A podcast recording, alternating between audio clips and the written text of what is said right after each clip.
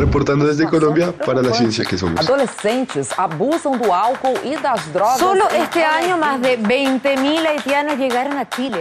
Reportando desde España para la ciencia que somos.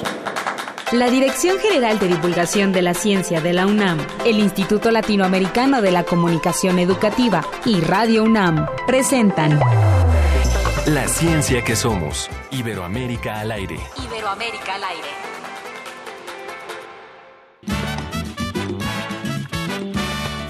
Si el amor, en mi opinión, es dar todo lo que anhelo, te quiero con más razón.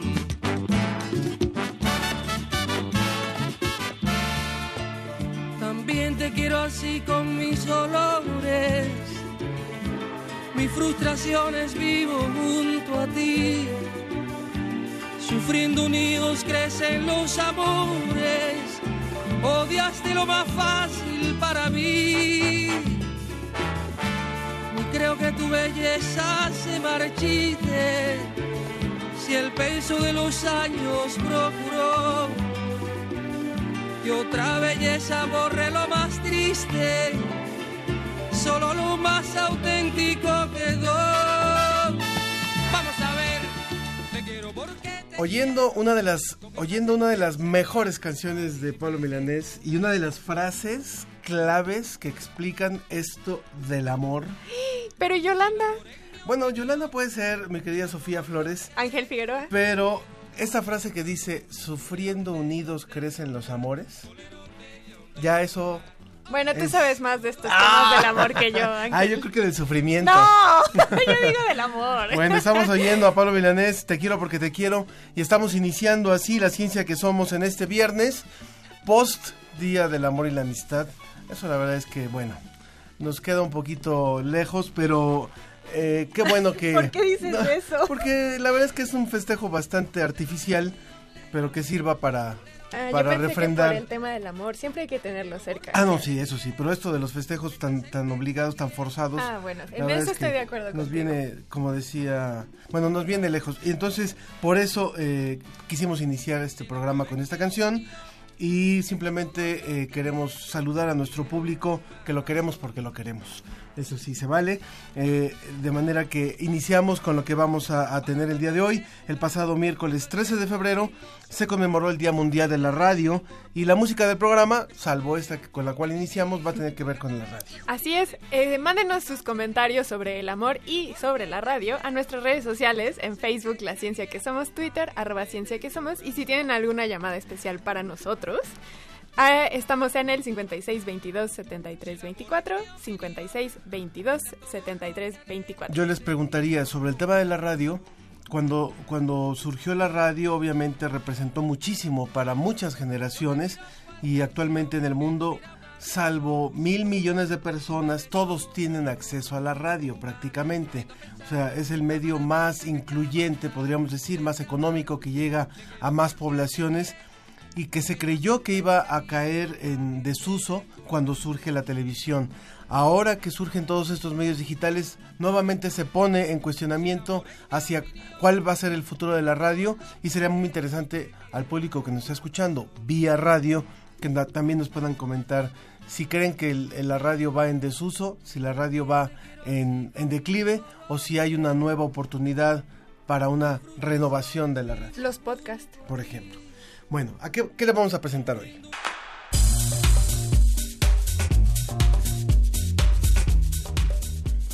El día de hoy vamos a estar hablando de cáncer de próstata, descubrimiento de especies en aguas de Costa Rica y más temas con José Pichel de la agencia informativa TICI. Como decíamos, ¿para qué sirve y se escucha la radio? Platicaremos con expertos sobre el futuro y el presente de este medio. En nuestro tema de Sobre la Mesa hablaremos sobre la conducta animal y cómo es que con el amor actúan para cortejar a la pareja. Conversaremos con el científico que revive a los muertos. Conozcan su innovadora técnica, es mexicano, para rehidratar cadáveres. Recuerden que en redes sociales estamos en Facebook La Ciencia que Somos, Twitter arroba Ciencia que Somos y el teléfono en cabina 56 22 73 24.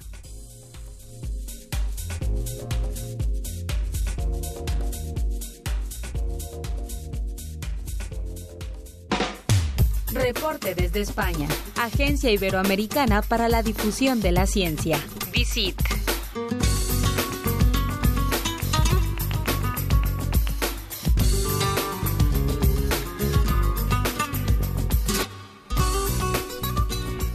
Como cada semana, nos trasladamos hasta España con José Pichel de la Agencia Iberoamericana para la Difusión de la Ciencia y la Tecnología DICIT. Hola José, ¿cómo estás?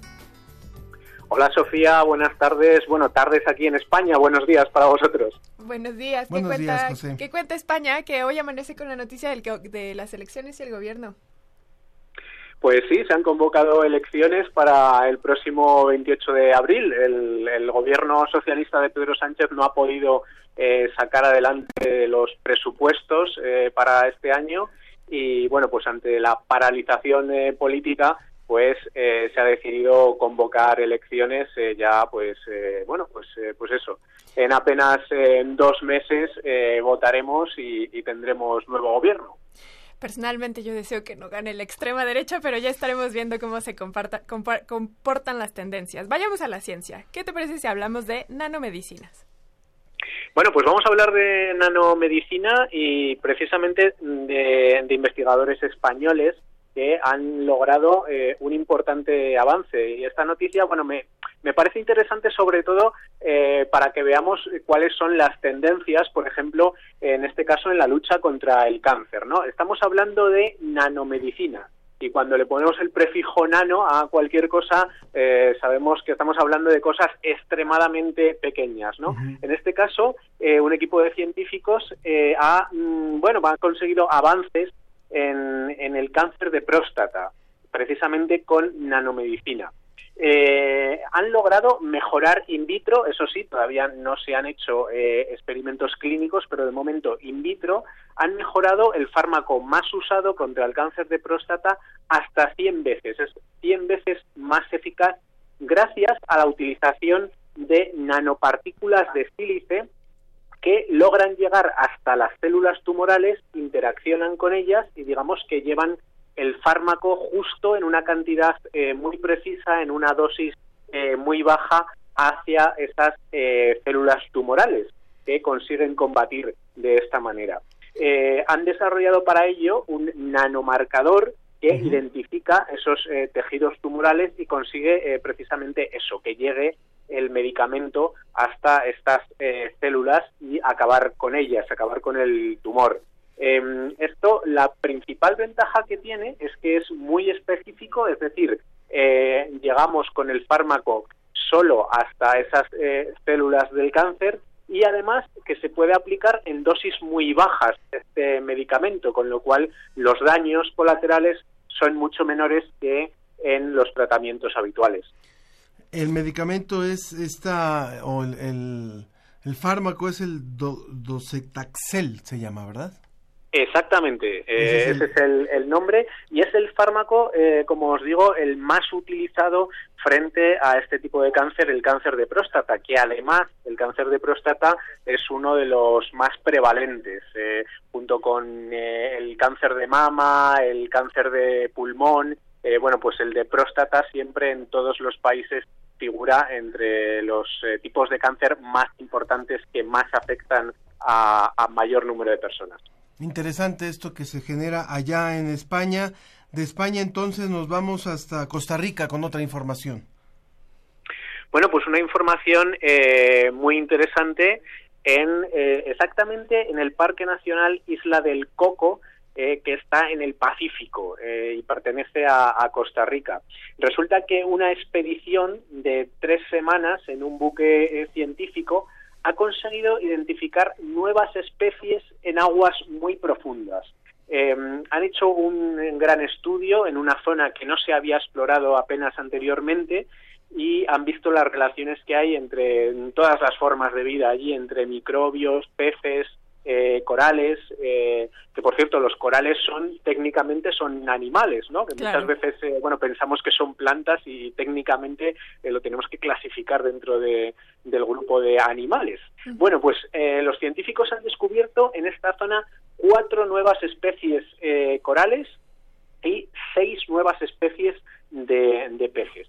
Y bueno, como curiosidad, eh, también podemos comentar como curiosidad y también como llamada de atención, eh, podemos comentar que el estudio se ha hecho en aguas muy, muy profundas y que incluso a 3.600 metros de profundidad han visto una gran acumulación de basuras. ¿no? Esto ya como, como comentario un poco al margen de la Sí. investigación eh, principal, pero desde luego me parece también muy muy relevante, ¿no? Como una isla ahí en medio del Pacífico ya eh, bastante en el interior de- del océano, eh, bueno, pues resulta que en aguas muy profundas eh, también los desechos de los humanos eh, están invadiendo esa, esa, esa zona que ni siquiera se había explorado hasta ahora, con lo cual, eh, bueno, pues estamos hablando de que estamos descubriendo todavía nuevas especies, de que nos queda mucho eh, por descubrir de la naturaleza y que aún así eh, nos lo estamos cargando, como decimos aquí eh, en España,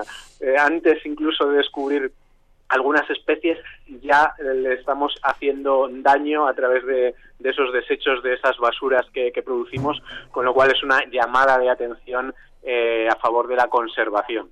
A mí me hace pensar cuántas especies habrían encontrado un poco antes, probablemente 10 años antes, de no haber sido por todos estos efectos que ya estamos viendo del cambio climático, pero también al mismo tiempo me esperanza el que sigan encontrando especies nuevas para ayudar a la conservación. Entonces, una investigación muy pertinente por la época que estamos viviendo. Y finalmente, José, te invito a que nos vayamos a Machu Picchu. Bueno, pues lleva, es ¿no? una gran invitación porque, eh, desde luego, es uno de los lugares eh, más impresionantes eh, del mundo, ese santuario inca en Perú, en la zona de Cuzco, eh, Machu Picchu, que eh, están investigando eh, también, eh, en este caso, eh, bueno, pues investigadores eh, de allí, de Perú, en colaboración con investigadores de la Universidad del País Vasco, aquí de, de España, y eh, están investigando la conservación también eh, de, de los monumentos de Machu Picchu y en concreto eh, han analizado eh, lo que se llama la roca sagrada de Machu Picchu, que es una escultura que representa a un dios inca y es, digamos, uno de los símbolos más importantes de, de Machu Picchu, ¿no? Bueno, ¿qué, qué han encontrado en, en esta eh, roca? Eh, bueno, pues han encontrado muchísimas algas, líquenes, musgos, cianobacterias, en definitiva, vida microbiana que lo que están haciendo es dañar la roca granítica. Eh, están provocando pérdidas de material, están laminando eh, la roca. ¿Por qué? Pues porque todos estos eh, microorganismos se nutren de los minerales de la roca, con lo cual lo que ocurre es que la van degradando eh, poco a poco.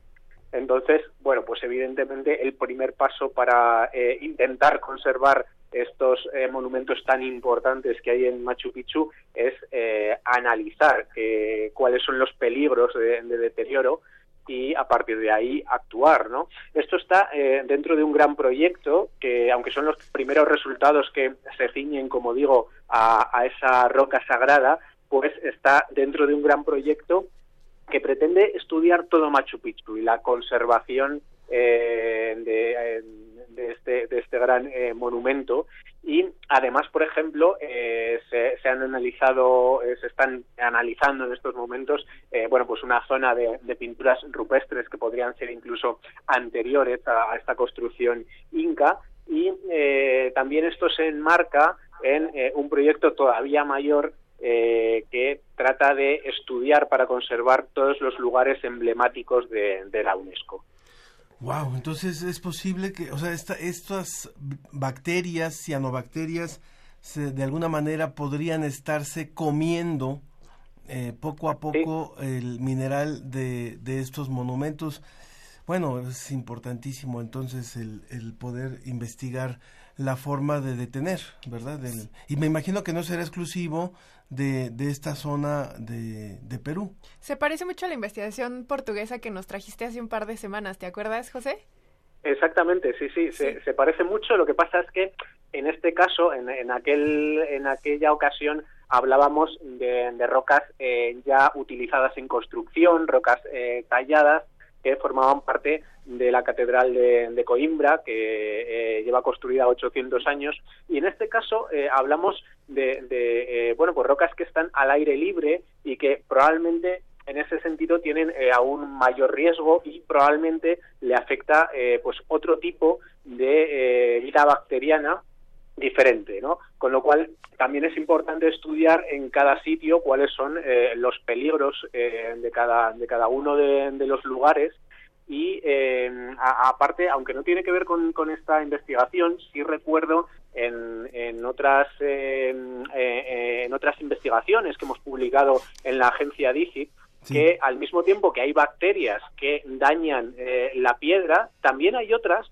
que ayudan a, conservarla, que, de alguna manera eh, la mantienen, la protegen frente a otros patógenos. Eh, con lo cual, bueno, pues mm, este tipo de investigaciones pueden eh, servir, pueden dar pistas de cómo tratar de una manera natural de proteger también estos monumentos. Claro, pues todo sea por, eh, por la conservación de, tus tres notas tienen que ver con conservación de la salud, de las especies marinas y por lo pronto también entender las especies que viven en las rocas para, para poder proteger eh, recintos históricos. Entonces, muchas gracias por tus notas del día de hoy, José Pichel, de la Agencia Iberoamericana para la Difusión de la Ciencia y la Tecnología de ICIT. Esperamos que hayas tenido un gran día de la radio y también del amor y la amistad. Pues eh, sí, la verdad que, hemos tenido una semana llena de, acontecimientos y, bueno, eh, felicitaros también eh, a vosotros por ese día de la radio que hemos celebrado esta semana. Yo tengo la oportunidad también de colaborar aquí con otros medios de comunicación radiofónicos aquí en España y la verdad es que es un medio que me encanta y es un medio en el que a veces pensamos que comunicar ciencia es difícil porque nos faltan las imágenes pero eh, también a través de la palabra creo que se transmite mucha pasión y hace falta mucha pasión para contar la ciencia. Por supuesto, José. Muchísimas gracias por esta colaboración como siempre y también a la agencia DICIT. Un abrazo y buen fin de semana para todos. Abrazo gerciano, José. La, ciencia, que, somos. Iberoamérica al aire.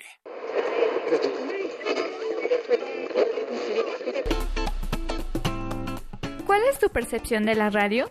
Que es muy buena para el público. Mi percepción de la radio es auditiva.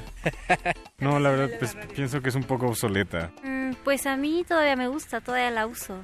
Bueno, para mí es algo muy rico, me da mucha compañía, en, no solo en, en, casa, sino cuando voy en el transporte. Me ha dado muchas satisfacciones, ya sea con la música, ya sea con pláticas que escucho o en programas de radio que, que escucho, me llena mucho mi vida. ¿Escucha programas en la radio?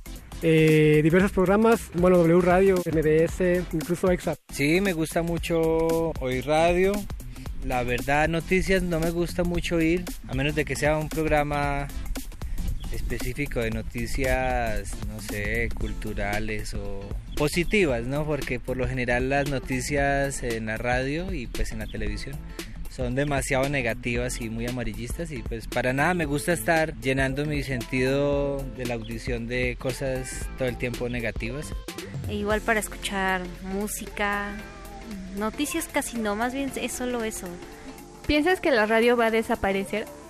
Pues si, de mí, de mí depende no, pero bueno, no, más bien no, no, no, no creo, no es mi percepción, no creo. Tiene mucha, mucha audiencia y mucho mucho contenido que yo pienso que es muy valioso. Que igual la gente ahora escucha mucho streaming, mucho, mucha música por internet, pero en general la radio es muy valiosa, tiene muchos, muchos contenidos muy buenos. Entonces no, no, la verdad no creo. Es un medio muy, muy necesario. Yo, bueno, a mí me ha servido mucho y muy valioso. Eh, no creería, sí creo que se tiende a transformar, ¿no? Con todo lo ahora virtual y en línea y todo eso, pero no creo que desaparezca porque siempre va a ser un medio de comunicación muy poderoso. Yo esperaría que no, yo quisiera que no. Realmente hoy en día para mí es algo que, que cubre mis necesidades.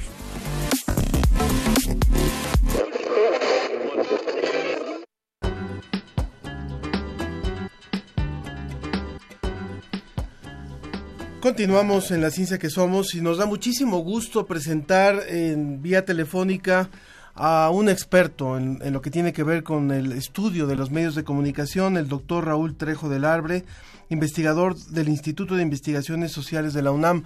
Doctor, nos da mucho gusto saludarlo en este en esta emisión radiofónica La ciencia que somos. Gusto es mío, Ángel. Muy buenos días. Saludos para usted, igual que para Sofía. Gracias. Muchísimas gracias, doctor. Cuando estudiamos la carrera de comunicación hace ya algunas décadas, eh, había un libro que se llamaba Los usos de la radio. Y en ese entonces se hablaba de ciertos usos de la radio y de lo que el medio ofrecía. Estamos hablando de unos 25 años. ¿Cómo ha cambiado eso, doctor, eh, y cómo podríamos entender el uso de este medio en nuestro 2019? Bueno, yo creo que los usos siguen siendo lo mismo. La radio tiene la posibilidad, puesto que los aparatos son transportables, de ser ubicua, de comunicar al instante, eh, esta es una de sus características y esto sigue existiendo.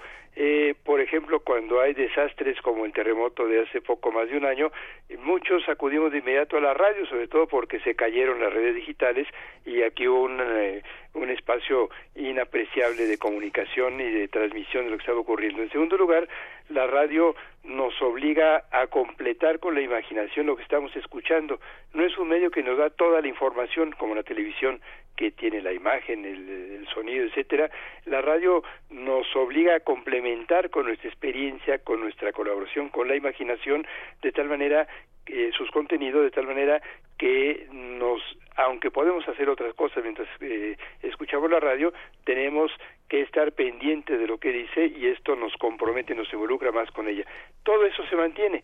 El gran problema, Ángel, es que la radio se escucha cada vez menos, hay tasas de audiencia que van a la baja de manera casi catastrófica, eh, la radio no está siendo un medio que a los jóvenes asuman como propio, por ejemplo, y se está convirtiendo en un medio para generaciones que van de salida. Esa es la gran paradoja de este medio de comunicación.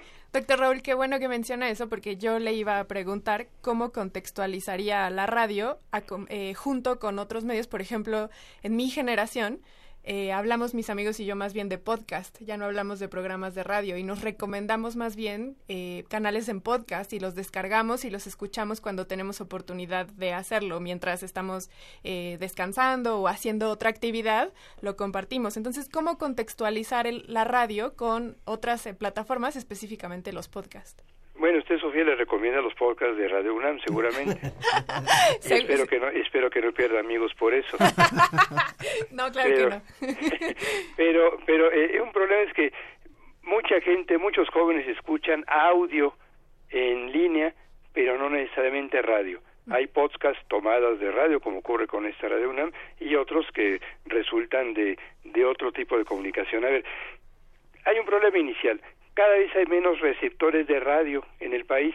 Hace algunos años, yo me acuerdo, había casi eh, receptores en el noventa y tantos por ciento de los hogares mexicanos. Hoy hay aparatos de televisión en el 92 por ciento de los hogares y de radio, asómbrense, solamente en el 51 por ciento. La mitad de los hogares en este país ya no tiene aparatos de radio, tienen otras cosas. Hay celulares en el 74 por ciento, hay computadores, etcétera. Y en ese país, según las encuestas más recientes del INEGI, solamente escuchan radio en promedio el 38% de las personas. No, muy poco, un tercio. Un, un poquito más de un tercio. Eh, y esto ha caído mucho. Incluso eh, la, la escucha especializada de la radio, y por ejemplo, programas de, de divulgación científica, ha disminuido de manera muy dramática. En el año 2013, hace menos, poco más de seis años, el 18% de la población decía que escuchaba radio para informarse sobre ciencia y tecnología. Hace dos años esto bajó al 9.7%, no, a la mitad. Eh, ha, perdido, ha perdido mucha audiencia en ese tipo de programas. Entonces. La radio está condenada, y en, en, todo tipo de programas. La radio está condenada a ser un, un medio de nicho más que un medio de masas. Exacto. Y yo creo que hay que reconocer esta realidad. Eh, doctor Raúl Trejo, permítanos darle la bienvenida rápidamente en esta breve mesa a la maestra Adriana Solórzano, quien es presidenta de la Asociación Mexicana de Defensorías de las Audiencias y también es academia la, académica en la Facultad de Ciencias Políticas y Sociales de la UNAM.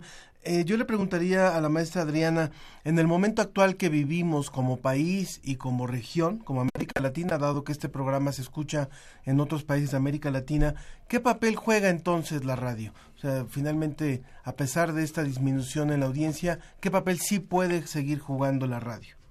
Pues muy buenos días, Ángel. Buenos días, Sofía. Buenos días a mi admiradísimo doctor Raúl Trejo. Un gusto poderle decir a las día. audiencias de, de Radio UNAM, pues qué papel juega. Creo que después de las cifras que nos ha dado el doctor Trejo y, y la introducción, pues podríamos eh, relacionarla o dar eh, un, un giro. Sí ha estado perdiendo audiencia, sí probablemente como medio de masas y con los márgenes comerciales que estaba acostumbrado a obtener la radio de uso comercial, pues sí vemos una disminución. No obstante, tal vez podríamos estar ante el surgimiento de una nueva manera de concebir la radio, de un equilibrio en el dial. Hablo de la posibilidad de desarrollo de radios comunitarias, de radios de proximidad, de radios de, de otro uso que no forzosamente estén regidas por criterios comerciales o por el rating y que puedan tal vez, gracias a que ya no sea precisamente un objeto de deseo por parte de los empresarios, poder eh, explotar otros usos, otras formas, otras maneras, reinventarse y además relacionarse con la nueva tecnología, porque si bien los podcasts pueden ser una manera en la que hoy se consume radio y para algunas personas ya no sería eh, exactamente escuchar radio, porque ya no es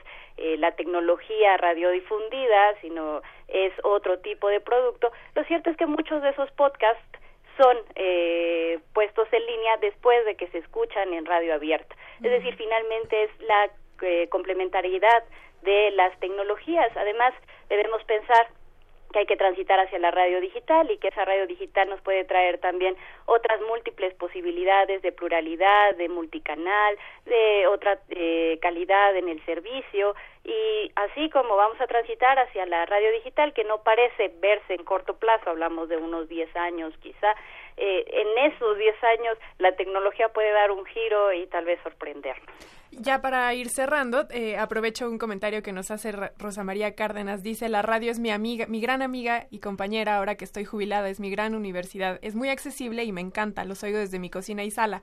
Hace unos días fui a una tienda a buscar otra radio para mi estudio y ya no venden radios. ¿Podemos darle algún mensaje a Rosa María que nos dice dónde podré comprar un radio tradicional para FM y AM? Ya no uso, yo no uso internet. ¿Cómo podemos darle ese mensaje de confianza a la audiencia que todavía está bien ubicada con este medio de comunicación? Eh, claro que, perdón, perdón, doctor. Maestra, adelante, Adriana, ah, por favor. maestra, por favor. No, que claro que, que, que hay radios todavía analógicos, que hay radios en muchas tiendas en el centro, que hay que buscar bien, no, claro que sí. Pero, pero además la verdad es que también debemos de, de reinventarnos. Ya, ya dijo que que no le gustan los nuevos aparatos, pero eh, debemos renovarnos también y la posibilidad de escuchar ahora la radio en el FM eh, o la radio de FM en el celular es una opción. Eh, tenemos también la posibilidad de escuchar las estaciones en línea eh, a través de internet y yo creo que se debe dar la oportunidad de ir también eh, accediendo a la nueva tecnología pero si su deseo es seguir con la radio analógica eh, seguramente encontrará otra radio y seguramente podrá seguir teniendo a esa radio como la compañera Por que es y la que nos eh, da información útil y nos permite incluso dialogar con ella cuando estamos en casa. Roberto Carlos Gómez también dice, nos escuchan por radio tradicional en su casa y le gustan las estaciones de radio con contenido. A mí me gustaría, aprovechando esta, esta conversación que tenemos con ustedes y dado lo que nos dijo el doctor Raúl Trejo del Abre, poder tener una reunión eh, próxima porque ahí viene un nuevo debate. ¿Cómo hacer entonces ahora divulgación científica a través de un medio que se está transformando y, y lo cual nos implica un nuevo reto? ¿Le- ¿Les parece? Por supuesto, y, y si saben dónde venden radios, eh, por favor avísenme, yo los he estado buscando con mucho ahínco, de veras. Y que no tenga que ser en las antigüedades, ¿verdad, doctor? Y, y, y, y que sean que sean como los radios con los con los que aprendimos a convivir, que tengan la perilla donde se puede ir buscando el dial. Eso ya no hay, porque las radios digitales funcionan de otra manera y hay un cambio entonces en la manera de relacionarnos incluso táctilmente con este medio Con de medio. comunicación. Doctor Raúl Trejo del Abre y maestra Adriana Solórzano, muchísimas gracias por esta conversación y les pido que por favor tengamos una próxima para poder discutir sobre esto. Ah, con todo gusto, muchas gracias por la invitación y ya sé que le voy a regalar al doctor. Muy bien. Vamos a buscar un Nos nuevo vemos, nos vemos muy pronto, nos vemos muy pronto con un nuevo reto. Buenos días. hasta Muchas gracias. Adiós. Vamos a una pausa y continuamos aquí No. en La Ciencia que Somos. Nos vamos escuchando Radio Gaga. Que por es cierto, Lady Gaga se llama así por esta canción de Queen. Queen.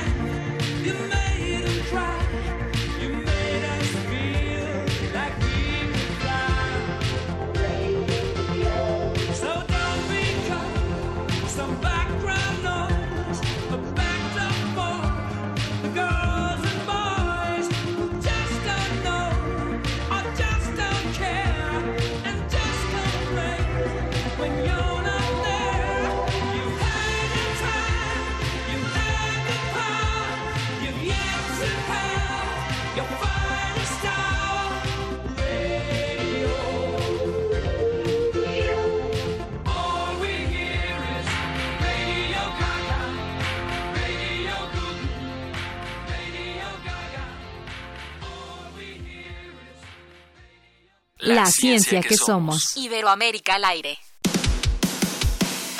Dejar huella en cada aula de la UNAM es un deber de un verdadero Puma. Deja tu huella y apoya Fundación UNAM a de cara a miles de universitarios. Súmate 5340-0904 o en www.funam.mx. Contigo hacemos posible lo imposible.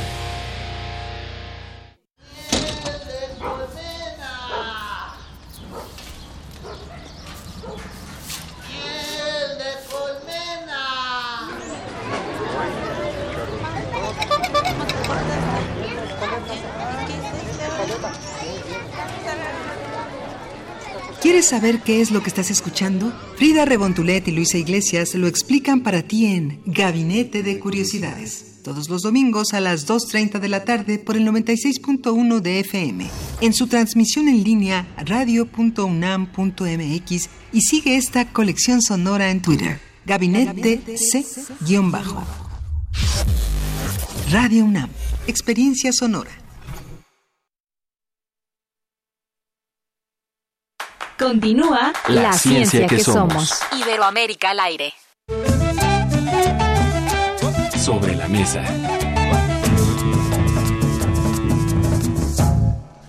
Continuamos en la ciencia que somos. Eh, muchas gracias por sus llamadas. Síganos comentando qué lugar ocupa la radio en su vida y en su en su casa. Eh, yo les preguntaría incluso eso a nuestros invitados del día de hoy.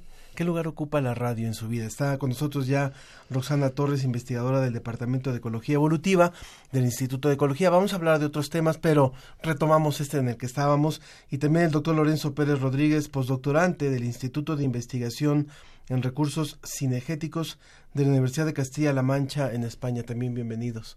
Cuéntanos primero nada más ¿qué, qué, lugar ocupa la radio en su casa. ¿Qué tal? Buenos días, gracias por la invitación. Pues para mí es eh, un medio muy importante, me encanta la radio y lo escucho todos los días mientras viajo para llevar a mis hijos a la escuela, para llegar al trabajo. Este, nunca veo la televisión, la radio es mi medio de comunicación, digamos, favorito. Muy bien. ¿Y en tu caso, Lorenzo? Pues yo, Perdón yo que te hable de tú, pero eres muy joven. yo tengo una relación muy parecida también con, con la radio, porque es, un, es el medio que te permite estar haciendo muchas cosas, pero al mismo tiempo estar informándote y demás. Y, y bueno, con esta, con todas las nuevas plataformas, los podcasts y más, yo creo que lo que está haciendo es una- un rejuvenecimiento porque te permite seleccionar mucho más, no estar anclado a una hora concreta. Así que yo creo que es un, medio. Antes estabais hablando del futuro que tiene y demás. Yo creo que tiene un futuro espléndido. Mucho bien. mejor que el de la televisión, de hecho. Sí, y para la divulgación de la ciencia también se vuelve muy importante como aliado este medio. Y ahora sí ya presentamos a nuestra otra invitada también. Así es, vía telefónica tenemos a la doctora Carmen Viera, quien es jefa del Laboratorio de Ecología del Comportamiento del Instituto de Investigaciones Biológicas Clemente Estable en el Ministerio de Educación y Cultura en Uruguay. ¿Cómo está, doctora? Muy bien, muchas gracias. Este, agradecida por la oportunidad de, de poder, mediante este medio, increíble estando tan lejos desde Uruguay, este, tengo la suerte de conocer su hermoso país, parte de él. Y nosotros el Así suyo también, este, es, una, es precioso también. Ah, qué suerte, porque no es tan común No, que es- conozcan Uruguay. No, claro que sí. Y su, y buena pequeñito. carne. Y su buena carne. Ah, sí, sí, sí, sí. Doctora Carmen, nomás por no dejar allá en Uruguay, ¿qué, pape- qué papel juega la radio?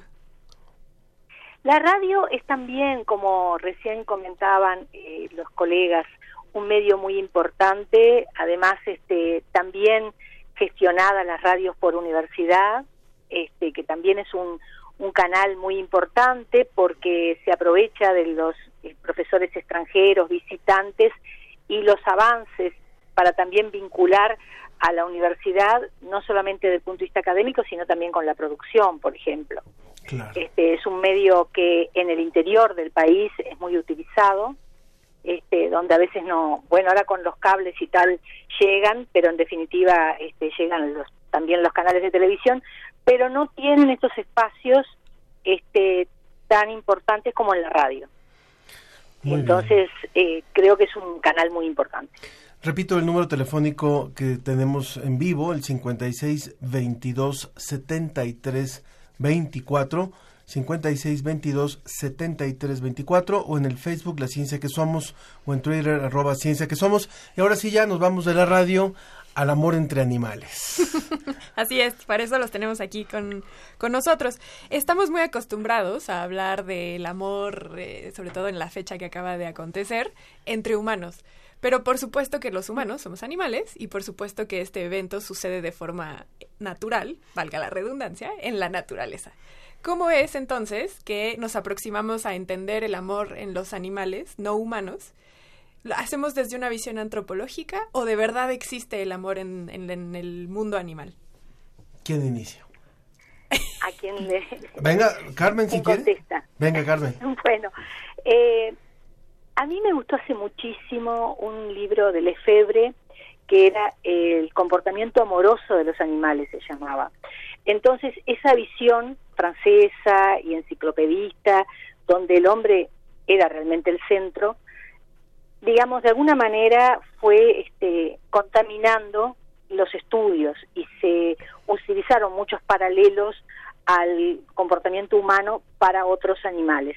En realidad, eh, yo creo que es exactamente al revés, que nosotros somos también animales y que a veces, este, digamos, el romanticismo puede ir por un sitio y, y de repente el comportamiento sexual estrictamente no tanto O solidario con todo también, lo que ¿no? significa, claro, con que también existe, o sea, si uno lee la política de los chimpancés y toda la política de alianzas que hay entre grupos de amigos y de solidaridad y de reciprocidad, este no tampoco es un territorio exclusivo exclusivamente humano.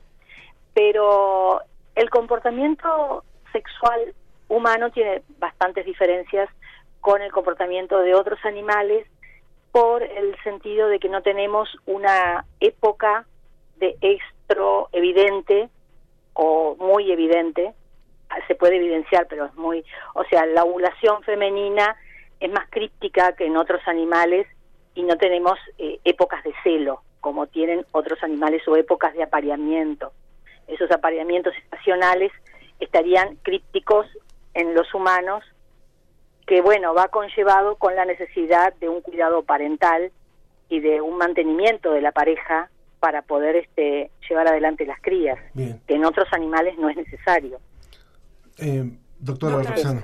Sí, pues un poco siguiendo este lo que comentaba la doctora, eh, en la naturaleza hay una diversidad enorme de, de historias de vida, de formas de reproducción.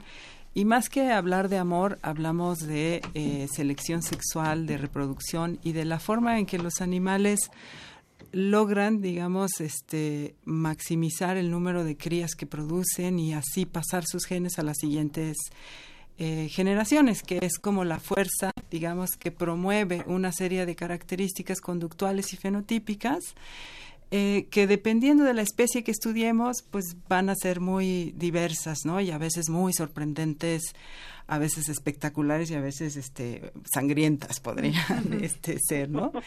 Eh, este efectivamente a veces en el eh, en el discurso usamos eh, términos que son paralelos a lo que ocurre en humanos Y eh, eso no quiere decir que los que estudiamos la conducta animal consideremos que tenemos la habilidad de demostrar que tienen las mismas capacidades cognitivas, de conciencia, etcétera, que nosotros podemos estudiar en, en nuestra misma especie. Estudiamos las conductas, observándolas en la naturaleza, bajo un marco teórico, haciendo experimentos, poniendo a prueba hipótesis y predicciones, y así vamos avanzando y, tratando de entender más este, la, conducta sexual de, los organismos, ¿no?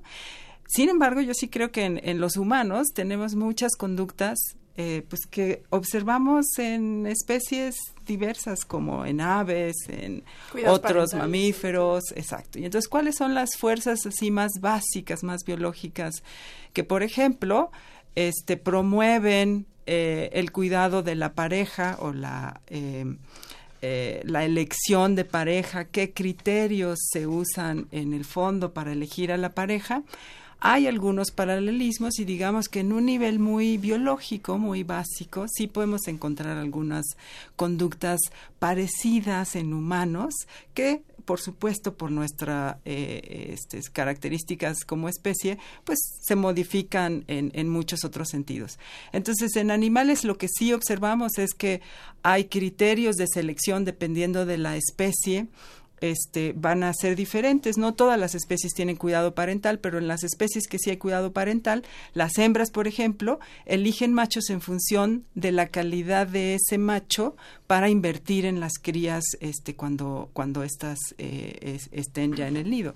Entonces, las hembras tienen que usar señales porque ¿cómo saber quién va a ser un buen papá? Si lo tienes que elegir antes de que lo veas en acción como papá. Entonces usan señales que indirectamente este, indican la eh, calidad, por ejemplo, en los cuidados parentales o en los genes que van a heredar sus críos, este, en general, o en aquellas especies, por ejemplo, que no tienen cuidado parental, este parece ser un componente muy importante, ¿no? genes que hereden sus críos que eh, mejoren sus probabilidades de supervivencia o que mejoren su atractivo sexual. A mí me gustaría preguntarles a nuestros invitados, doctora Rosana Torres, Lorenzo Pérez Rodríguez, doctor, y también la doctora Carmen Viera. Eh, a ver, si, si quisiéramos entender este, esta similitud entre las conductas de pareja, de reproducción, de eh, comportamiento sexual, incluso de, de comportamiento afectivo, hasta ahí lo dejo, entre seres humanos y otras especies animales, ¿no sería conveniente mejor partir de que de la parte donde todos somos iguales o donde hay muchas conductas similares y ya después en el caso del ser humano por el pensamiento se complejiza y entonces ya metemos otros criterios de pensamiento y demás. Es decir, sí podría haber un, una tabla de, conductas que podrían ser realmente similares en cuanto a la elección de, del posible padre o de la posible madre, en cuanto a la afectividad, en cuanto a la potencia sexual, en cuanto a ciertas cosas donde ahí sí somos todos parejos, tanto racionales como irracionales. Por favor, Lorenzo. Yo creo, yo creo que es una hipótesis de partida bastante, bastante válida, ¿no? De hecho, realmente bueno, pues, muchas veces nos preguntan bueno y lo que vosotros estudiáis en los pájaros en el caso en el caso de Roxana y yo que trabajamos mucho con aves lo que los pájaros hacen muchas cosas que son como los humanos y hay que verlo más bien al revés bueno es que nosotros hacemos cosas como los animales porque somos animales ¿no? pero realmente e, eso que tú has planteado de una manera bastante clara ha sido un debate durante mucho tiempo entre, entre escuelas más psicológicas, escuelas más biológicas, em, en que no se sabía muy bien hasta qué punto el ser humano es diferente. Digamos que la escuela, los estudiosos del comportamiento que vienen más de una escuela un poco más psicológica siempre pensaban que el ser humano tiene algo diferente y buena parte o una parte muy grande de lo que hacemos es prácticamente todo educación. Yo creo que los que venimos un poco más de la biología evolutiva pensamos un poco, un poco diferente, pensamos que hay como unas ciertas estructuras preconstruidas, una predisposición a ciertos comportamientos, a ciertos, a ciertos patrones, y lo que ocurre en el ser humano es que, es que encima de eso se construye un edificio muy, muy grande, pues que es herencia de la cultura, de la educación, es, la complejidad es muy grande. Yo tengo un amigo que también eh, estudia el comportamiento como nosotros, que él dice, pero tú no tienes, siempre que, hablamos de estas cosas, siempre dice, tú no, no tienes la sensación de que es que en realidad a nosotros nos gustaría estudiar al ser humano. Lo que pasa es que, no nos dejan hacer experimentos y, porque, y es que además es muy difícil. Bueno, pues un poco puede que ocurra eso. ¿no? Lo, mucho de lo que estudiamos el comportamiento reproductor de los animales, nos vamos a, a intentar comprender esas estructuras básicas del, del, comportamiento reproductor como de cualquier otro. ¿no? Pero también creo que es, que es interesante tener en cuenta una, un factor importante, que es que estos estudios que hacemos con, lo, con los animales nos pueden ayudar a comprender muchas cosas eh, del comportamiento humano, pero comprender no, no, implica justificar. O sea, que algo tenga una raíz biológica no implica que nosotros como humanos ya estemos justificados para hacerlo. No hay muchos comportamientos humanos. ¿Cómo qué? La violencia. La violencia, la, una actitud más machista dentro de la sociedad, probablemente eso te pueda tener una, una base biológica. Pero si No nosotros justifica. lleváramos la, la base biológica a todos los contextos del ser humano, el ser humano no habría llegado donde estamos, Claro. porque hay un montón de cosas que no se mm, probablemente no, no cuadran con, con mantenernos como sociedad. Entonces, una cosa es entenderlo, comprenderlo, y otra cosa es tratar de justificarlo, ¿no? Yo, eh, doctora Roxana. Perdón, ah, sí, sí, por favor, Carmen. No, eh, sí, no, yo lo que quería justamente era, digamos, es interesantísimo lo que plantean este, desde el punto de vista de esa comparación, pero creo que incluso se simplifica si uno piensa en, separar todo lo que tiene que ver con la actividad reproductora, sexual como reproductora, como todo lo que explicó la doctora, como fruto de la selección sexual, donde la máxima es tener, ser, digamos, tener la mejor eficacia reproductiva. Y bueno, y ahí encontramos muchos paralelos en aves, por ejemplo, y todo lo que tiene que ver con, eh, digamos, elección de pareja y también de cuidado parental.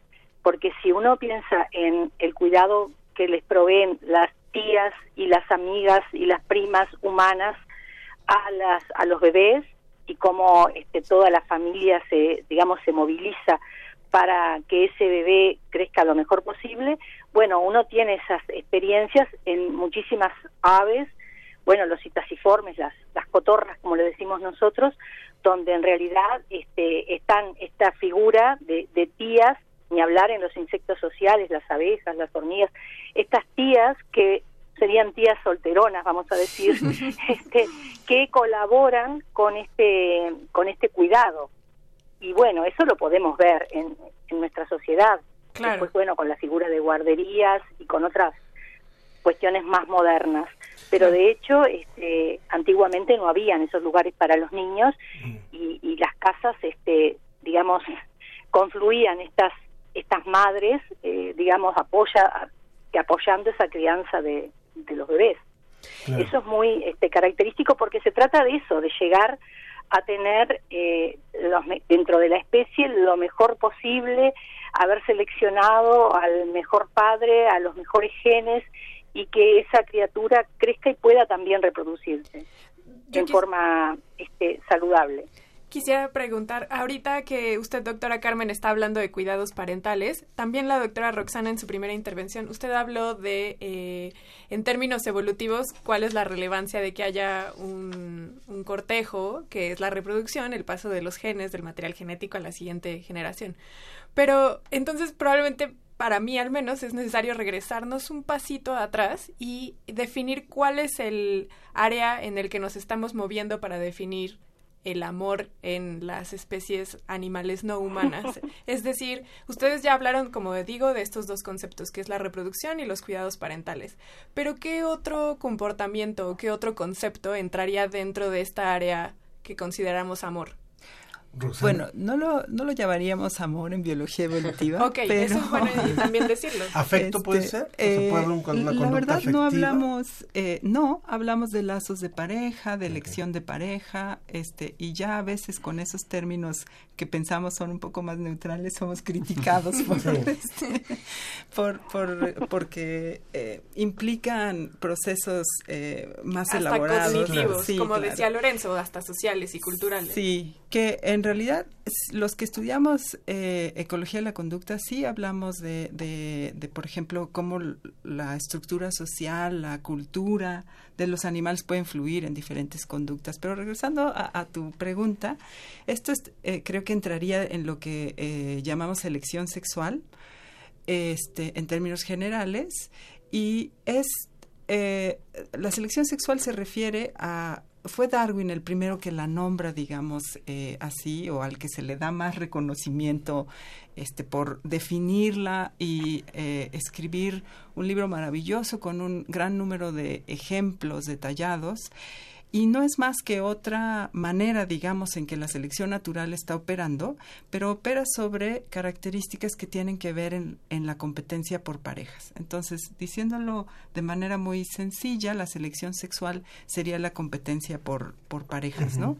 Este proceso eh, influye o favorece la evolución de un montón de características que pueden ser conductuales o eh, de la apariencia de, de, los organismos, por ejemplo, la coloración, la eh, forma del plumaje, los cuernos, este, eh, en algunos mamíferos. Que los machos tienden a ser más bellos que las hembras, por ejemplo. Sí, que, que los machos despliegan y que pueden operar a través de dos mecanismos que Darwin reconoce originalmente en su propuesta de, describir la selección sexual como la elección de, pareja que típicamente este, se estudia como elección femenina o la competencia entre machos. Entonces estas características pueden influir en a través de estos dos mecanismos, digamos, en esta competencia para ver quién obtiene más parejas o las mejores parejas y en una combinación de, de, esas cosas, dejar más crías y, pasar más eh, genes a las siguientes eh, generaciones, ¿no? Yo le preguntaría, yo le preguntaría a Lorenzo, el doctor Lorenzo Pérez Rodríguez también, eh, en los seres humanos vemos muy claro cuáles son nuestros mecanismos de cortejo, ¿no? El, carro, el gym, este, eh, algunos regalos, muchas cosas que algunas son pura fantasía, ¿no? También, o sea, algunas son como un despliegue así ornamental. Y, y, en los, y en los animales también estudian ustedes esto, en los mecanismos de cortejo de, entre, entre diferentes sexos. ¿Cuál ha sido el mecanismo de cortejo más interesante que han encontrado en este estudio entre los animales no racionales, digamos. bueno, eh, una cosa son los mecanismos que, que, se conocen de, otras especies. Yo en, mis modelos de, estudio en concreto, eh, yo en España trabajo con una especie que es el estornino negro, que es un pájaro pequeño, aparente, no, llama mucho la atención, es muy frecuente en las ciudades, no llama mucho la atención. Eh, pero últimamente estamos trabajando en un, en un comportamiento que es muy llamativo y es que sabemos que los machos cuando construyen, normalmente los machos construyen un nido y atraen a una hembra para que, pues, para que se aparee con ellos y, lleve adelante la cría con, con ellos. Y, y cuando, estábamos estudiando esta especie, de vez en cuando encontrábamos materiales, encontrábamos materiales un poco extraños en los nidos. A lo mejor una... Eh, los machos hacen los, los, machos, los machos son los principalmente encargados de hacer nido. Entonces encontrábamos a veces una pluma de, una, de un pájaro de otra especie, una pluma azul muy llamativa. Otras veces encontrábamos una cuerdecita de un color también muy llamativo. Pensábamos que esto estaba por casualidad. Pero cuando fuimos e, estudiando un poco con más detalle, vimos que los machos buscaban activamente todo este tipo de materiales llamativos y lo ponían en el nido y además lo ponían en sitios muy visibles. Y al final lo que nos hemos dado cuenta y con estos estudios eh, preliminares que estamos haciendo, pero con otros que están haciendo otros colegas en, esta especie en especies similares, es que realmente lo que están haciendo es adornando el nido. Invierten realmente bastante tiempo, incluso hasta el hecho de ir a la casa del vecino, al nido del vecino y robarle estos materiales llamativos y ponerlos en el suyo propio. Y no sabemos muy bien por qué, pero parece que eso les ayuda a atraer a las hembras. Seguro es posible que los machos que pueden dedicar mucho, siempre cuando los que trabajamos con, con, selección sexual intentamos buscar, bueno, todo, todo aquello que, que, hace un individuo para atraer a una pareja tiene que estar indicando algo porque la pareja si se fija en ese rasgo es porque a ella le da una, una información de la calidad del individuo. Lo que sospechamos que posiblemente aquellos machos que se pueden dedicar a buscar esos, esas alhajas escasas, esos, esas plumas de colores de otras especies que son relativamente escasas en el medio, pueden hacer eso porque tienen bastante tiempo. Y si tú tienes bastante tiempo como para dedicarte a buscar piececitas extrañas en, el, en los alrededores de tu casa es porque estás bien alimentado y tienes, digamos que tienes, tienes, tienes todos los recursos acomodados. Entonces eres un individuo óptimo para, para reproducirte. aprovechando que eh, Ángel hizo esta pregunta, yo le quisiera preguntar a la doctora Carmen también la naturaleza nos ha sacado de lo que nosotros consideramos normal y nos enfrenta a situaciones como que el, el cabellito de mar macho sea quien lleve a las crías o que, por ejemplo, las abejas todas se vuelvan estériles para que solamente la reina sea quien fecunde, que sea fecundada, perdón. Entonces, ¿qué otro fenómeno natural podemos encontrar en la naturaleza que para los humanos consideraríamos raro o fuera de esta norma? Bueno, en realidad hay, está toda esta racionalización de los roles, como bien explicaban los colegas, de la elección femenina y que es el macho el que tiene que convencer y incluso pelearse con otros machos y aquel que gana es el elegido porque está demostrando un vigor que la hembra quiere para sus hijos, pero además de eso también están señales honestas y señales deshonestas de esta evaluación que tiene que hacer la hembra, ¿no? Eso lo quería comentar, que en realidad eh, estos adornos muy interesantes que comentaba con el estornino, eh, nosotros también encontramos en horneros, en un, en un ave que es este de por acá, que también dentro de esos nidos había, por ejemplo, alambrecitos de cobre y otras cosas que brillaban y que de alguna manera este, lo hacían más atractivo ese nido para la hembra. Esas son señales honestas.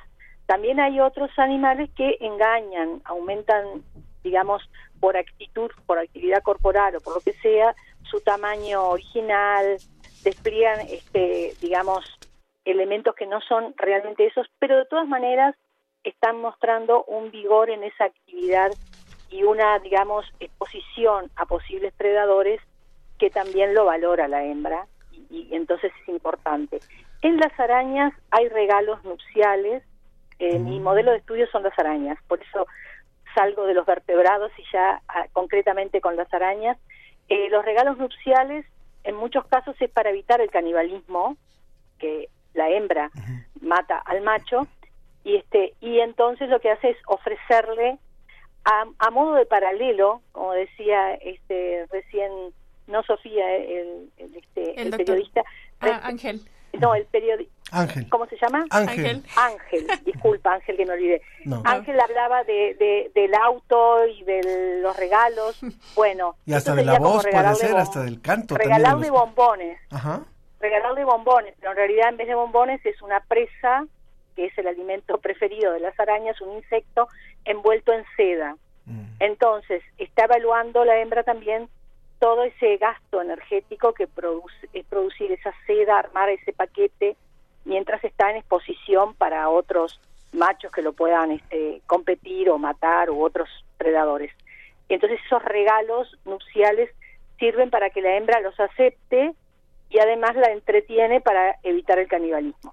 Esto, esto responde tal vez, esto responde tal vez lo que dice Beto Cárdenas, eh, que nos llamó por teléfono y preguntaba si si era cierto que algunas hembras como las arañas no necesitan de un macho y que si esto es cierto o es una deformación. Ya no lo está usted explicando. No, no hay, no hay este, digamos, no se conocen este partenogénesis, que es el proceso mediante el cual el óvulo es capaz de dividirse sin acción del espermatozoide, como pasa en una parte, digamos, en una parte de los huevos de las de los insectos sociales. En las arañas no se conoce, pero este pero nunca digas nunca, porque realmente este, todas las arañas son carnívoras y uno, bueno, juega con ese papel depredador y hay arañas que comen polen, hay arañas pitófagas, entonces puede haber aparecido alguna que yo no sepa en este momento, ¿no? Pero hasta ahora este, no hay ni, ni hermafroditismo, que es la otra forma de, de que no tengan, digamos, el macho. El macho es necesario Este, aunque no lo quieran, ahora, ¿no? aunque no lo quieran Se aceptar. aunque no lo quieran aceptar, ¿no? Es valioso en esa instancia. No es como en las aves que después tiene una inversión parental que muchas veces en las arañas no.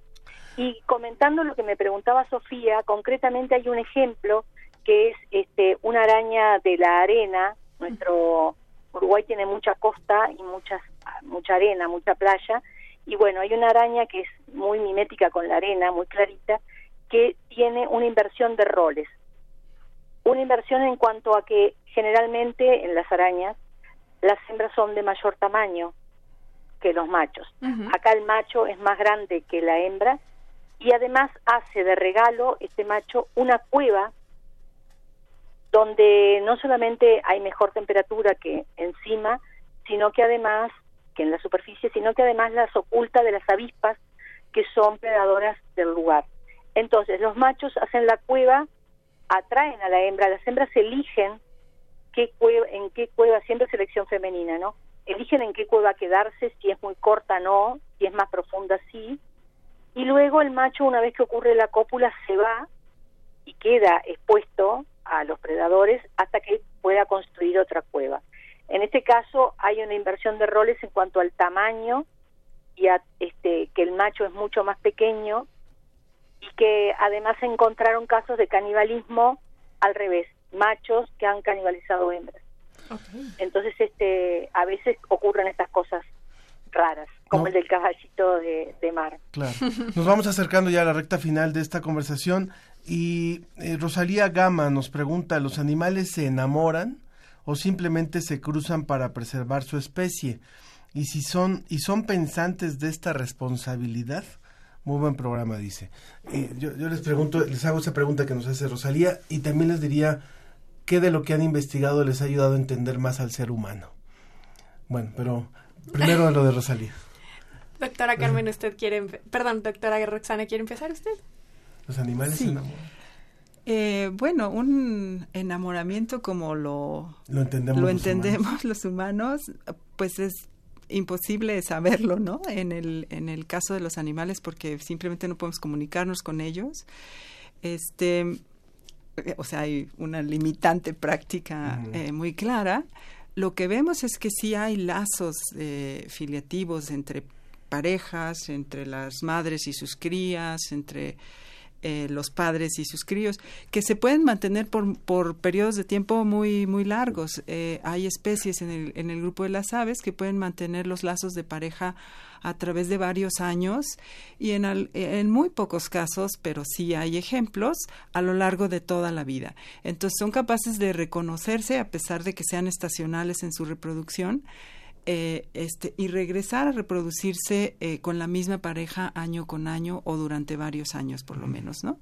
Entonces, eh, sí hay eh, conductas de cuidado, se acicalan entre ellos, este, en algunas especies los machos traen alimento eh, para las hembras, para que ellas cuiden a- e incuben los huevos o alimenten a los pollitos.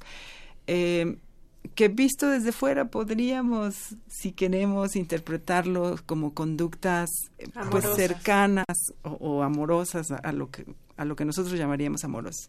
Nosotros como biólogos evolutivos lo que hacemos es describir lo que vemos y fijarnos si eso tiene repercusiones en el éxito reproductivo de, de- de estos organismos y nos interesa sobre todo evaluarlo en función de la variación entre individuos. Entonces, los que son más, le voy a llamar amorosos, dejan más eh, descendientes o sus crías sobreviven más.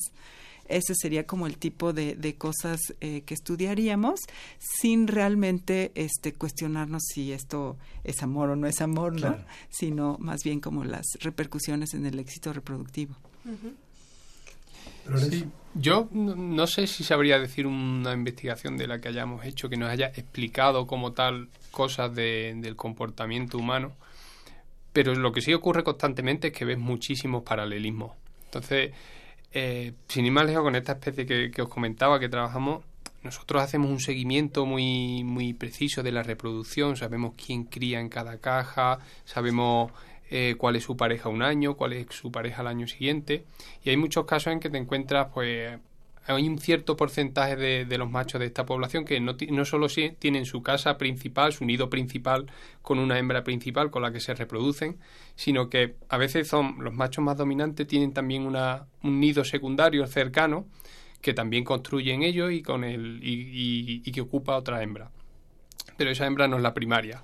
Tiene su Es casa una- chica. Claro, le- le- es como si le hubieran puesto, si, si lo ponemos en lenguaje humano, cosa que nosotros tratamos siempre de, de evitar, Evitar. pero bueno, es como si hubieran puesto un piso al amante, ¿no? Ajá.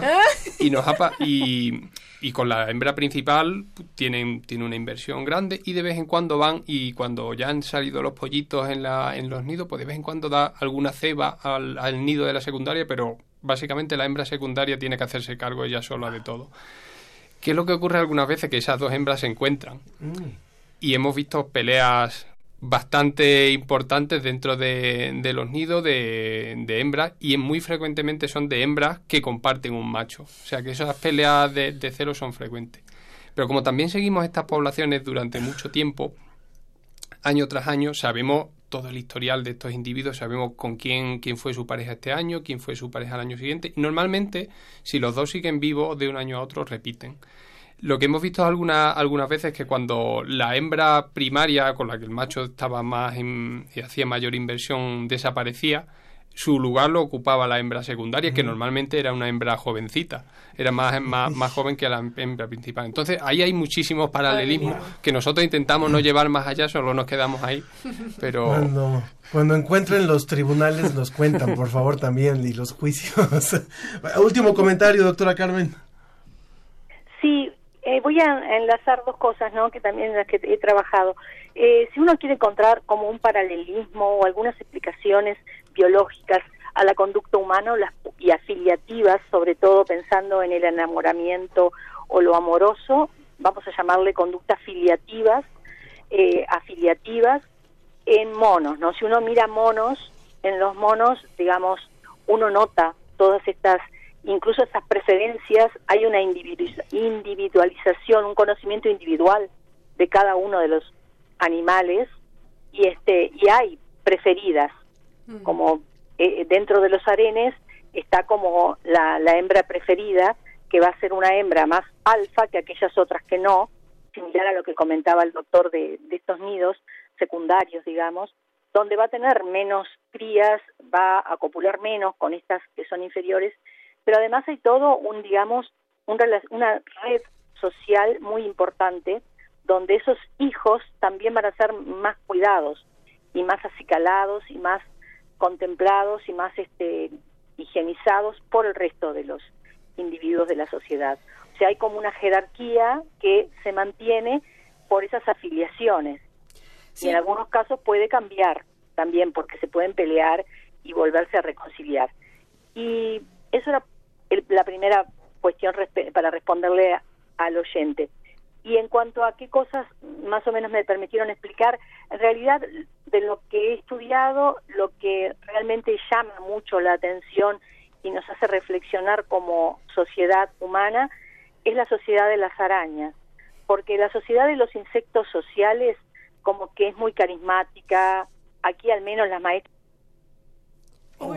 Justo, justo la intervención de la doctora Carmen y un poco también lo que decía Lorenzo me hizo recordar un paper que salió hace unos meses en el que demostraban que los machos, eh, los chimpancés, creo que los de lomo plateado, cuando tienen cuidados parentales o se llevan muy bien con las crías, las hembras los prefieren. Y entonces tienen una tasa de fertilidad súper grande comparado con los machos que no tienen esta afiliación con, los, con las crías, aunque no sean suyas. Y estuvo muy interesante, Sí, entonces se lo recomendamos, pero les agradecemos Bueno, mucho porque hayan gracias. estado Se con cortó la nosotros. llamada con la doctora Carmen. Lamentablemente perdimos comunicación con la doctora Carmen Viera porque ella está desde Uruguay. Ella es jefa del Laboratorio de Ecología del Comportamiento del Instituto de Investigaciones Biológicas Clemente Estable. Le agradecemos mucho que haya estado con nosotros. Y a los que están aquí con nosotros, la doctora Roxana Torres, investigadora del Departamento de Ecología Evolutiva del Instituto de Ecología de la UNAM. Muchas gracias. Gracias a usted. Y el doctor Lorenzo Pérez Rodríguez, postdoctorante del Instituto de Investigación en Recursos Cinegéticos de la Universidad de Castilla-La Mancha en España. También muchas gracias por haber venido. Ya retomamos la comunicación con la doctora Viera, solamente para despedirnos también, doctora, disculpe que se cortó la llamada, pero definitivamente es un tema que hay que continuar. Bueno, muchas gracias por la oportunidad de, de poder este, compartir con otros colegas y con la audiencia. Muy bien. Muchas gracias a todos. Vamos rápidamente a escuchar, seguimos hablando de la radio, en un momento más leeremos las llamadas de nuestro público. Escuchamos algo de lo que hizo Lelutier sobre la radio, este grupo argentino genial. Radio Tertulia, nuestra opinión y la tulia. Que ahora va a comenzar. Son las 17 horas 30 minutos en toda la República. Vamos a comenzar eh, nuestro programa de hoy con un tema que ya tratamos en la audición anterior, genética y reproducción asistida. Ya habíamos visto que hay muchas parejas que no pueden tener hijos por diversos motivos. Sí, uno de los más frecuentes es que no se conocen. O que sí se conocen, pero tienen problemas de comunicación. Y sí, lo que pasa es que hay, hay matrimonios que se llevan mal. Y Qué eso- triste es eso. ¿eh? Yo, por suerte, con mi mujer, ni un sí ni un no. Todos son... Ah, no, nosotros todo lo contrario, hace tres años ya no nos dirigimos la palabra. Eso es lo mejor. Sí, sí, es lo mejor porque de esa manera se evitan roces. eh. Es más higiénico. Bueno, pasemos a los mensajes de los oyentes. Juan de Villorquiza llamó, se manifestó muy interesado por lo que hablamos de fecundación in vitro. Dice Juan, ¿cómo es exactamente el tema de la probeta? Porque yo he intentado y me resultó incómodo.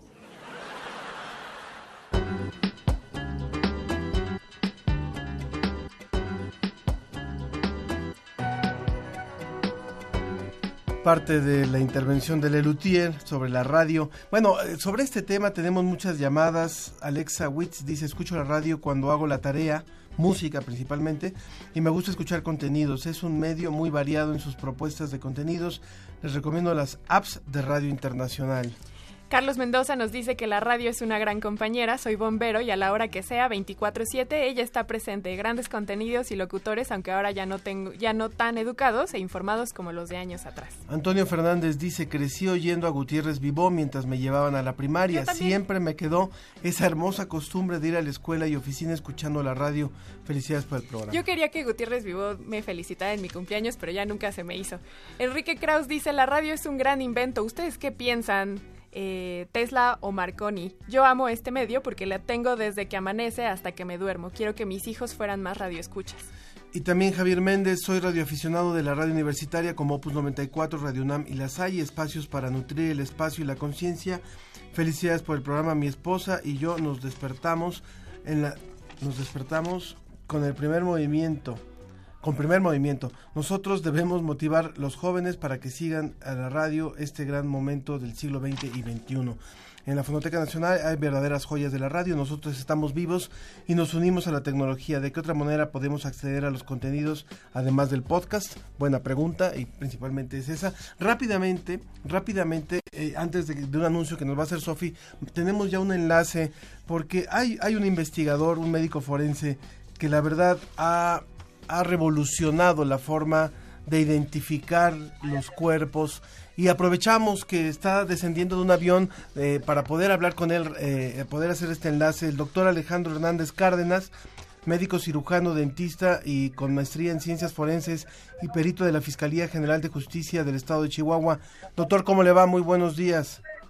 ¿Qué tal? Buenos días, a la orden. Muchas gracias. Eh, bueno, usted ha sido noticia mundial por esta técnica que ha desarrollado para poder rehidratar cadáveres que han permanecido por muchos años, a lo mejor enterrados, y, y poder identificar de mejor manera estos cuerpos. Y, eh, doctor, cuéntenos por favor cómo es que desarrolló esta técnica. Obviamente no nos puede revelar todos los secretos de la técnica, pero ¿qué ha logrado gracias a esta rehidratación de los cadáveres? Bueno, sí, primero quiero hacer una aclaración, que no solo es rehidratación de cadáveres momificados, sino también se puede revertir el estado de putrefacción en cadáveres que se encuentren en este proceso, aun cuando se encuentre muy avanzada la putrefacción. Eh, son dos fenómenos cadavéricos diferentes, la momificación y la putrefacción, y los dos se pueden revertir. Con ello podemos recuperar características útiles para la identificación, pero también características de las lesiones que le pudieron haber provocado la muerte y con ello poder a- apoyar al médico para que pueda determinar causa de muerte, que son dos cosas muy importantes de- para un juicio, la identificación de la víctima y la determinación de la causa de su muerte. Doctor Alejandro, ¿en qué consiste esta técnica? ¿Qué elemento químico o qué es lo que ustedes inyectan para que este cadáver pueda ser rehidratado? Bueno, no se le inyecta se, eh, el cuerpo o la parte a tratar, ¿verdad? Porque se puede se puede procesar desde una simple falange buscando de uno de los dedos de las manos buscando recuperar el dibujo de papilar para lograr una impresión de, la, huella, dactilar, la mano, el brazo o el cuerpo completo, ¿sí? y pues se sumerge esto en este que se va a procesar en una en una composición química eh, este que obviamente pues va con agua y algunos elementos químicos que son los que van a hacer que esto este se pueda recuperar. Es decir, se sumerge la parte a rehidratar. Sí, lo que se va a rehidratar o se busca revertirle la putrefacción, se pone en un recipiente adecuado, si es un dedo, pues un frasco pequeño, si es un brazo, un recipiente de acuerdo al tamaño. A veces se recuperan solamente piel o parte de la piel, a veces la cabeza o el cuerpo completo. Entonces se, se tiene un recipiente del tamaño adecuado, un ataúd de plástico. Ahí se coloca el cuerpo en, en aproximadamente 250 a 300 litros de esta solución y nada más hay que estarle, hay que estarlo observando constantemente y dándole vueltas para que esté siempre en contacto con la solución, ya que el cuerpo tiende a flotar. Y se le está girando para que esté en contacto y pues vaya adquiriendo sus, sus rasgos más naturales, más próximos a lo normal o cuando recién falleció. Doctor, esta técnica ha sido tan, tan innovadora que incluso ya el Instituto Mexicano de la Propiedad Intelectual, de la Propiedad Industrial, le otorgó una patente para que esta fórmula que usted hablaba eh, de agua junto con otros elementos químicos quedara bajo patente. Eh, y no es casual que usted, estando justamente en Chihuahua, en un lugar donde hay, una, una, desgraciada tradición de mujeres eh, y de muchas personas asesinadas, haya, haya diseñado esta técnica. ¿Cuántos casos a partir de esta técnica o cuántos cadáveres han podido ser identificados después de un proceso de putrefacción o de momificación a partir de esta técnica allá en, en, Chihuahua? Bueno, he procesado yo ya cerca de 1500 casos. Un caso puede ser tan solo una falange o puede ser este el cuerpo completo. Entonces, arriba de 1500 casos, ya tenemos 16 años llevando a cabo este procedimiento. Entonces, este de eso pues la gran mayoría, una una cantidad exacta sí no no le no les sé decir ya que no llevo una estadística de ello porque muchos yo yo yo rindo el informe al Ministerio Público pero muchas veces no no me entero yo si se logró identificar o no y procuro por cuestiones de salud mental y hasta por de seguridad no estarme tratando de informar más allá de lo que corresponde a mi trabajo.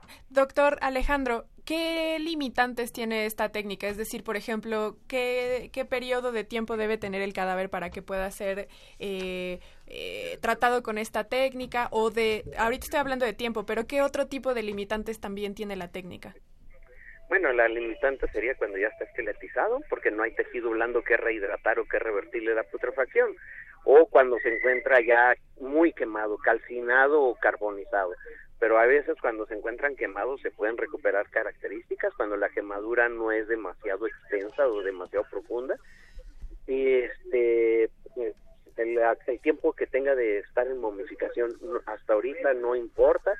No, no he trabajado casos demasiado antiguos de cientos de años porque yo trabajo en el medio forense, no el medio histórico pero sí eh, pues se podría procesar también una de estas momias y confío yo en que se pudiera recuperar. Entonces, y una putrefacción, pues en una putrefacción bastante avanzada, un estado enfisematoso bastante avanzado. Ya la limitación sería en el estado de colicuativo o licuefacción, que ya los tejidos se deshacen por completo o ya esqueletizado.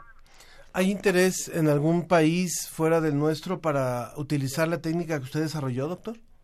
Sí, sí, sí. He tenido la oportunidad de visitar pues Centroamérica, Sudamérica, bastantes países y Europa, y en todos han mostrado el interés, inclusive han hecho propuestas para que se trabaje allá, pero pues yo mi interés es que primero se realice aquí en México y ya después se pueda exportar. El público de la ciencia que somos empieza a reaccionar con respecto a lo que usted hace, doctor Griselda Cortés. Felicidades a este doctor, no conocía su trabajo, pero escucho que trabaja en Chihuahua, gran labor para los feminicidios en Ciudad Juárez. ¿Dónde puedo encontrar más sobre su investigación? Pregunta ella. Ah, en cualquier buscador, en Google, en YouTube, nada más pongan ahí rehidratación de cadáveres y su nombre, aparece ¿no? una o mi nombre y aparece una gran cantidad de reportajes, documentales, entrevistas, este, de prensa escrita, de televisión, de todo, tanto de México como de fuera. Alejandro Hernández Cárdenas tienen que poner para que también puedan identificar. Sí, con eso ¿Qué es es Alejandro Hernández Cárdenas Rodríguez. Doctor Alejandro, ya para ir cerrando la conversación con usted, esta técnica sabemos que usted la usa aquí al- eh, en el país, pero también se emplea en otras partes de Iberoamérica. No, en lo que es la rehidratación de pulpejos es algo que se utiliza en todo el mundo, sea, son técnicas que se utilizan y que existen que para recuperar los pulpejos, pero pues no quiero sonar así pretencioso, pero realmente los resultados so- solamente se logra una impresión del dibujo dermopapilar o la huella dactilar, pero el tejido blando no adquiere las características tan naturales como con esta otra técnica la que yo aplico. Con ella se, se recupera el color, la textura, casi totalmente se pueden observar los poros, la trama de los tejidos lunares, cicatrices. Entonces esa técnica solamente se aplica en México. Se, se está aplicando de manera regular en el estado de Chihuahua, en Ciudad Juárez y en el, estado de Chihuahua.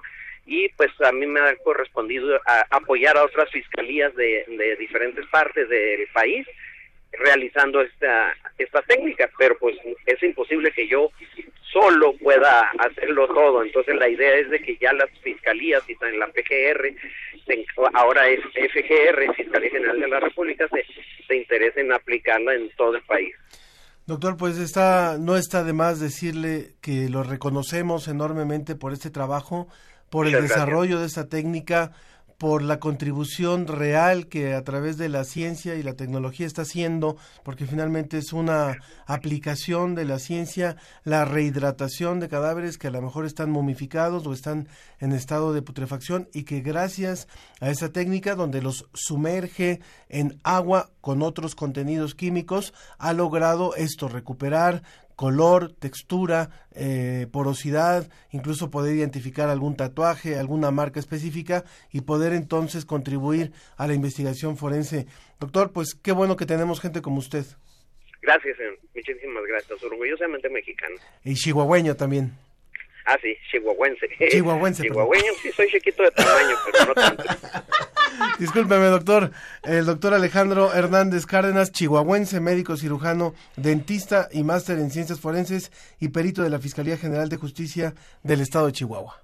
Les agradezco mucho la oportunidad y el interés en este trabajo, señor. Gracias, doctor. Y tenemos un comentario en Twitter que nos dice Alfonso de Alba, hola, alternativa para escasez de aparatos para escuchar radio, reciclen su celular viejito, conéctenle unas bocinas, casi todos incluyen un receptor de FM interconstruido. Eventualmente, y si cuenta con servicio Wi-Fi, puede escuchar los excelentes podcasts de Radio UNAM. También sobre el radio, Gabri Frank dice, es muy importante para mí la radio, la escucho más que lo que veo en televisión, encuentro programas interesantes como La Ciencia que somos. Muchas gracias. Genial. Bueno, eh, eh, tú tienes que hacernos una Sí. invitación, Sofi. Primero, una disculpa y un agradecimiento a Claudia Ogesto, nuestra productora, y Ángel Figueroa por la oportunidad. Disculpa con ustedes que hacen este programa también posible porque el próximo viernes 22 y el primero de marzo no voy a poder estar con ustedes y aquí va la invitación, debido a que estaré dando capacitaciones o más bien estaré trabajando con un workshop con la gente en un curso que se va a llamar eh, la, el liderazgo en la era de la medicina genómica.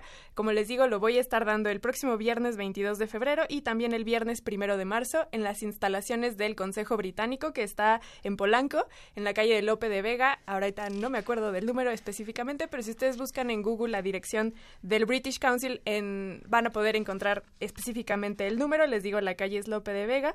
El horario es de 10.30 a 14 horas. Vamos a estar trabajando en este tema que al menos a mí me apasiona, que es la genómica, y cómo entonces desde este paradigma que trae la genómica podemos nosotros generar un sistema de salud que sea eh, preventivo, participativo, que nos pueda eh, ser útil para cada uno de nosotros, pero sobre todo que nos ayude a, a, prevenir y a predecir qué enfermedades nos pueden dar. Entonces, basados en esta nueva idea que se propone desde la genómica, ¿cómo podemos entonces hacer que el sistema de salud mexicano camine?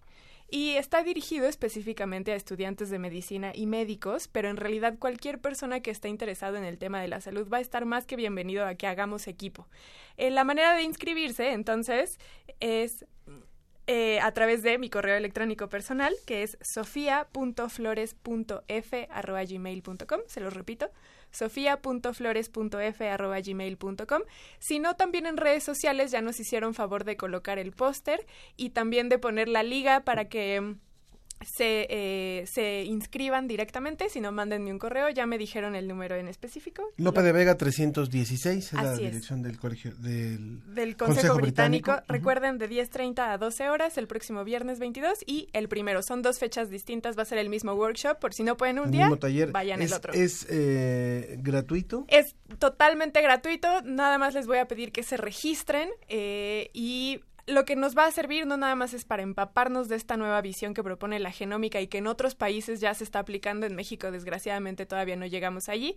Lo que también buscamos es hacer una red de trabajo, que todos estemos conectados y que empujemos desde abajo hacia arriba para que las políticas públicas cambien. Entonces, regístrense, los espero, me va a encantar trabajar con ustedes y de nuevo una disculpa que no voy a poder estar aquí en la ciencia que somos, pero muchas gracias a Claudia y Ángel por esta oportunidad. Te vamos a extrañar dos, dos emisiones, pero bueno, eh, te deseamos mucha suerte Muchas y también los, quienes estén interesados, sofía.flores.f Arroba. arroba gmail.com para poderse inscribir en este curso, en este taller, el liderazgo en la era de la medicina genómica, una invitación que nos hacen de parte del instituto del, conse o del, Consejo, Británico, y que ya está en redes sociales, tanto en las de la Ciencia que somos como en la mía personal. También ahí pueden encontrar toda la información.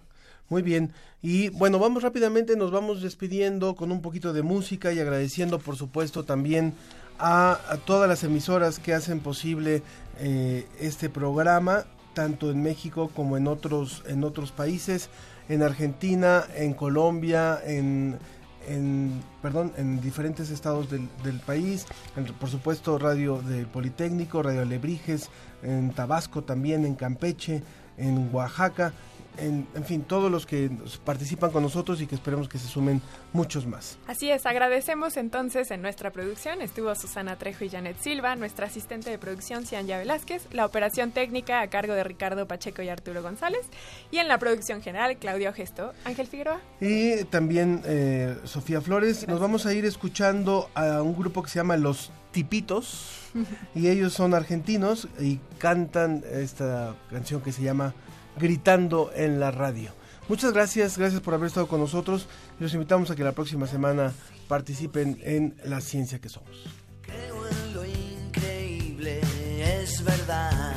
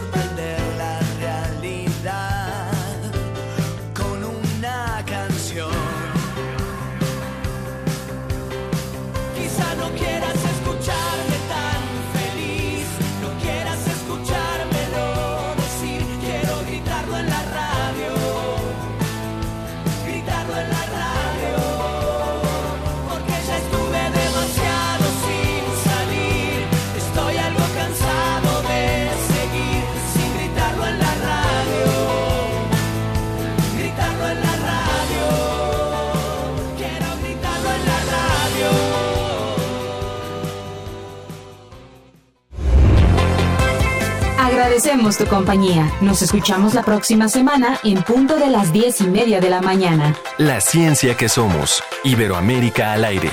Una producción de la Dirección General de Divulgación de la Ciencia de la UNAM, el Instituto Latinoamericano de la Comunicación Educativa y Radio UNAM.